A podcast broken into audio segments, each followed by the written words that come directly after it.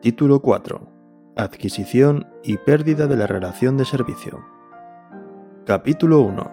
Acceso al empleo público y adquisición de la relación de servicio.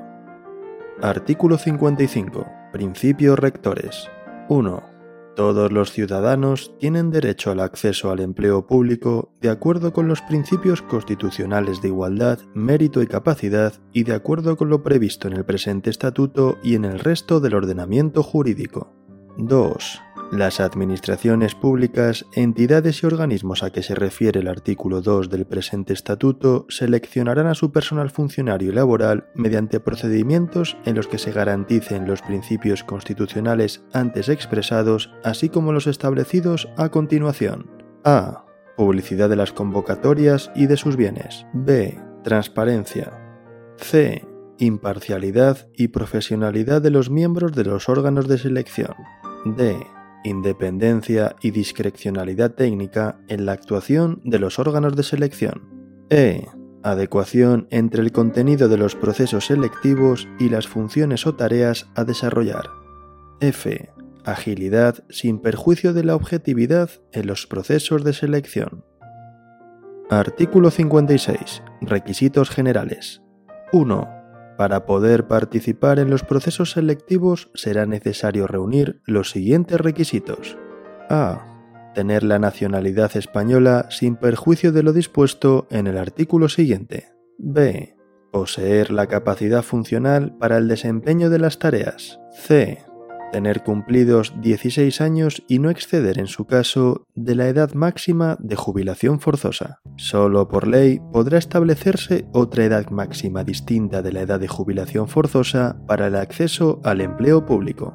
D no haber sido separado mediante expediente disciplinario del servicio de cualquiera de las administraciones públicas o de los órganos constitucionales o estatutarios de las comunidades autónomas, ni hallarse en inhabilitación absoluta o especial para empleos o cargos públicos por resolución judicial para el acceso al cuerpo o escala de funcionario o para ejercer funciones similares a las que desempeñaban en el caso del personal laboral en el que hubiese sido separado o inhabilitado en el caso de ser nacional de otro Estado, no hallarse inhabilitado o en situación equivalente ni haber sido sometido a sanción disciplinaria o equivalente que impida en su Estado en los mismos términos el acceso al empleo público. E. Poseer la titulación exigida. 2 las administraciones públicas, en el ámbito de sus competencias, deberán prever la selección de empleados públicos debidamente capacitados para cubrir los puestos de trabajo en las comunidades autónomas que gocen de dos lenguas oficiales. 3. Podrá exigirse el cumplimiento de otros requisitos específicos que guarden relación objetiva y proporcionada con las funciones asumidas y las tareas a desempeñar. En todo caso, habrán de establecerse de manera abstracta y general.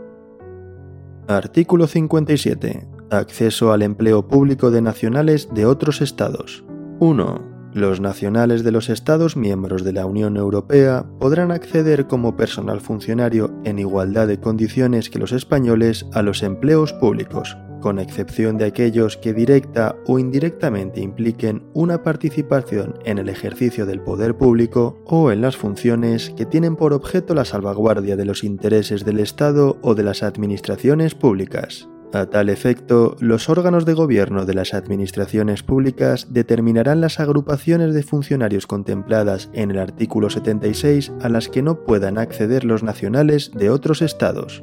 2. Las previsiones del apartado anterior serán de aplicación cualquiera que sea su nacionalidad al cónyuge de los españoles y de los nacionales de otros Estados miembros de la Unión Europea, siempre que no estén separados de hecho, y a sus descendientes y a los de su cónyuge, siempre que no estén separados de derecho, sean menores de 21 años o mayores de dicha edad dependientes. 3.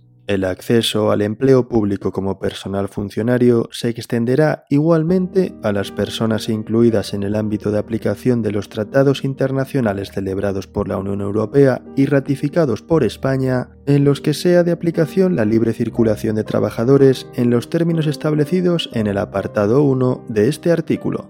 4 Los extranjeros a los que se refieren los apartados anteriores, así como los extranjeros con residencia legal en España, podrán acceder a las administraciones públicas como personal laboral en igualdad de condiciones que los españoles. 5. Solo por ley de las Cortes Generales o de las Asambleas Legislativas de las comunidades autónomas podrá eximirse del requisito de la nacionalidad por razones de interés general para el acceso a la condición de personal funcionario. Artículo 58. Acceso al empleo público de funcionarios españoles de organismos internacionales. Las administraciones públicas establecerán los requisitos y condiciones para el acceso a las mismas de funcionarios de nacionalidad española de los organismos internacionales, siempre que posean la titulación requerida y superen los correspondientes procesos selectivos. Podrán quedar exentos de la realización de aquellas pruebas que tengan por objeto acreditar conocimientos ya exigidos para el desempeño de su puesto en el organismo internacional correspondiente. Artículo 59. Personas con discapacidad. 1. En las ofertas de empleo público se reservará un cupo no inferior al 7% de las vacantes para ser cubiertas entre personas con discapacidad, considerando como tales las definidas en el apartado 2 del artículo 4 del texto refundido de la Ley General de Derechos de las Personas con Discapacidad y de su Inclusión Social, aprobado por el Real Decreto Legislativo 1-2013 de 29 de noviembre, siempre que superen los procesos selectivos y acrediten su discapacidad y la compatibilidad con el desempeño de las tareas, de modo que progresivamente se alcance el 2% de los efectivos totales en cada administración pública. La reserva del mínimo del 7% se realizará de manera que al menos el 2% de las plazas ofertadas lo sea para ser cubiertas por personas que acrediten discapacidad intelectual y el resto de las plazas ofertadas lo sea para personas que acrediten cualquier otro tipo de discapacidad. 2. Cada administración pública adoptará las medidas precisas para establecer las adaptaciones y ajustes razonables de tiempos y medios en el proceso selectivo, y una vez superado dicho proceso, las adaptaciones en el puesto de trabajo a las necesidades de las personas con discapacidad. Artículo 60. Órganos de selección. 1. Los órganos de selección serán colegiados y su composición deberá ajustarse a los principios de imparcialidad y profesionalidad de sus miembros y se tenderá asimismo a la paridad entre mujer y hombre. 2. El personal de elección o de designación política, los funcionarios interinos y el personal eventual no podrán formar parte de los órganos de selección. 3. La pertenencia a los órganos de selección será siempre a título individual, no pudiendo ostentarse esta en representación o por cuenta de nadie. Artículo 61. Sistemas selectivos. 1. Los procesos selectivos tendrán carácter abierto y garantizarán la libre concurrencia sin perjuicio de lo establecido para la promoción interna y de las medidas de discriminación positiva previstas en este estatuto. Los órganos de selección velarán por el cumplimiento del principio de igualdad de oportunidades entre sexos. 2. Los procedimientos de selección cuidarán especialmente la conexión entre el tipo de pruebas a superar y la adecuación al desempeño de las tareas de los puestos de trabajo convocados, incluyendo, en su caso, las pruebas prácticas que sean precisas. Las pruebas podrán consistir en la comprobación de los conocimientos y la capacidad analítica de los aspirantes expresados de forma oral o escrita, en la realización de ejercicios que demuestren la posesión de habilidades y destrezas, en la comprobación del dominio de lenguas extranjeras y en su caso en la superación de pruebas físicas. 3. Los procesos selectivos que incluyan, además de las preceptivas pruebas de capacidad, la valoración de méritos de los aspirantes, solo podrán otorgar a dicha valoración una puntuación proporcionada que no determinará en ningún caso por sí misma el resultado del proceso selectivo. 4. Las administraciones públicas podrán crear órganos especializados y permanentes para la organización de procesos selectivos, pudiéndose encomendar estas funciones a los institutos o escuelas de administración pública. 5. Para asegurar la objetividad y la racionalidad de los procesos selectivos, las pruebas podrán completarse con la superación de cursos, de periodos de prácticas, con la exposición curricular por los candidatos, con pruebas psicotécnicas o con la realización de entrevistas.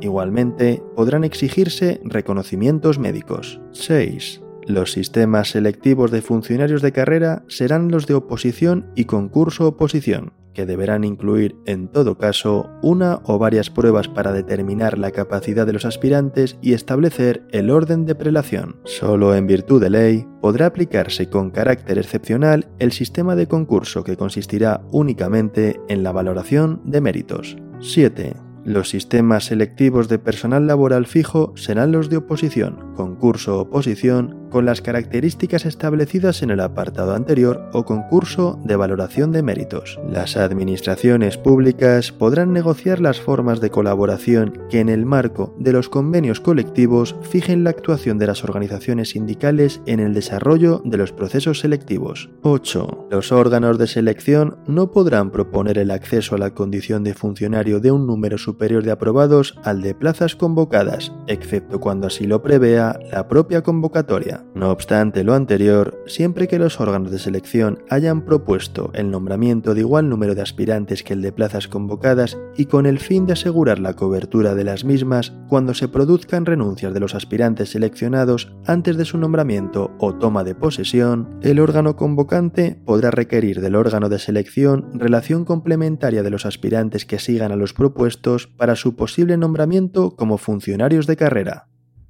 Artículo 62. Adquisición de la condición de funcionario de carrera. 1. La condición de funcionario de carrera se adquiere por el cumplimiento sucesivo de los siguientes requisitos. A. Superación del proceso selectivo. B. Nombramiento por el órgano o autoridad competente que será publicado en el diario oficial correspondiente. C. Acto de acatamiento de la Constitución y, en su caso, del Estatuto de Autonomía correspondiente y del resto del ordenamiento jurídico. D. Toma de posesión dentro del plazo que se establezca.